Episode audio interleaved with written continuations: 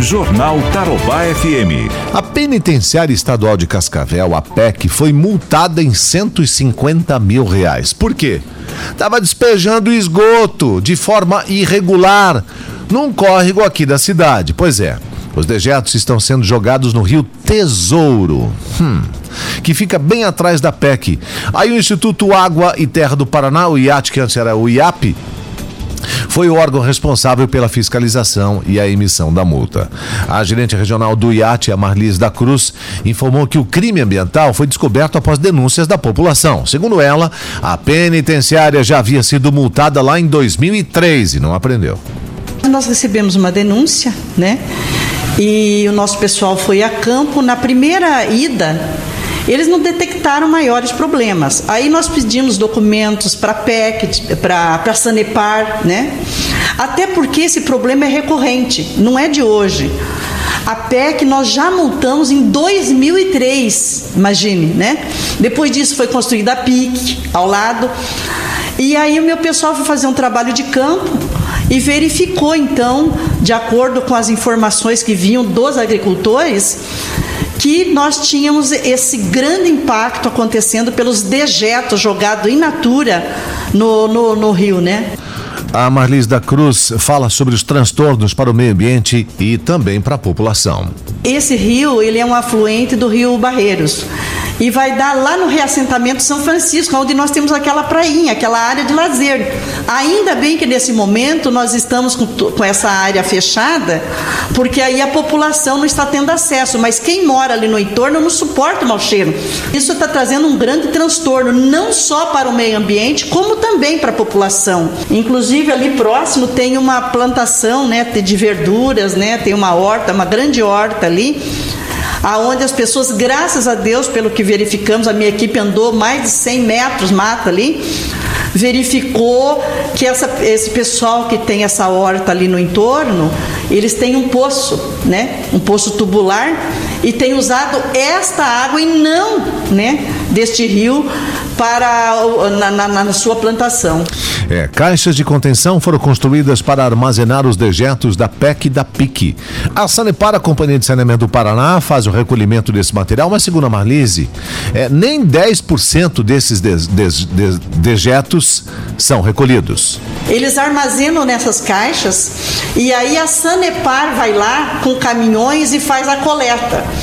Só que a Sanepar, pelo que a gente, pelos cálculos que nós fizemos, nós fizemos o dimensionamento pela produção de cada pessoa que produz por dia, né, de dejetos em todos os níveis, né, do banheiro, na, na, na, no restaurante, enfim, tudo aquilo, né, na lavagem de roupa. É, não, eles não, ah, não recolhem nem 10% dos dejetos produzidos ali. Então isso nos causou bastante comoção aqui, né? E entendemos a própria sociedade, o entorno todo dali. Por quê? A Sanepar foi, é, fez um TAC junto com o IAT e a, e a PEC lá em 2018 com, com o Ministério Público aonde nós ficamos de fiscalizar, a Sanepar ficou de fazer um projeto com memorial descritivo e tudo aquilo que faz parte de uma elevatória para fazer uma transposição desses dejetos e entregar para a PEC. E o que, que aconteceu? A Sanepar entregou agora no mês de março desse ano. Com essa pandemia, logicamente, nós tivemos por parte do até do governo do estado com o decreto dele uma prorrogação dos prazos, né? Então nós ficamos aguardando isso. Mas nesse momento não teve outra alternativa a não ser fazer essa multa, né? É, a Marlise disse que uma tubulação direta ela foi feita entre a penitenciária e o rio para despejar irregularmente os dejetos, né? E as equipes só conseguiram verificar a situação por conta do baixo nível do rio Tesouro. Quer dizer que o negócio estava moitado lá, né? Enquanto é, o nível da água estava e os dejetos há muito tempo lá, invadindo o tal do rio Tesouro. Nós entramos em contato com a Sanepar e ela nos encaminhou uma nota afirmando que os dejetos são recolhidos todas as terças e quintas. Se houver a necessidade em outros dias, os responsáveis pelas penitenciárias devem entrar em contato com a companhia para novos recolhimentos. Sobre o despejo de esgoto no rio, A Sanepar afirmou que nada de anormal foi registrado. A Marlise afirma que a Sanepar acompanha o caso e está colaborando com as informações. A Sanepar, nós estamos analisando a questão. Até porque eu pedi para a nossa gerente regional aí me passar o dimen... quem fez o dimensionamento para a retirada desses, desses dejetos, né?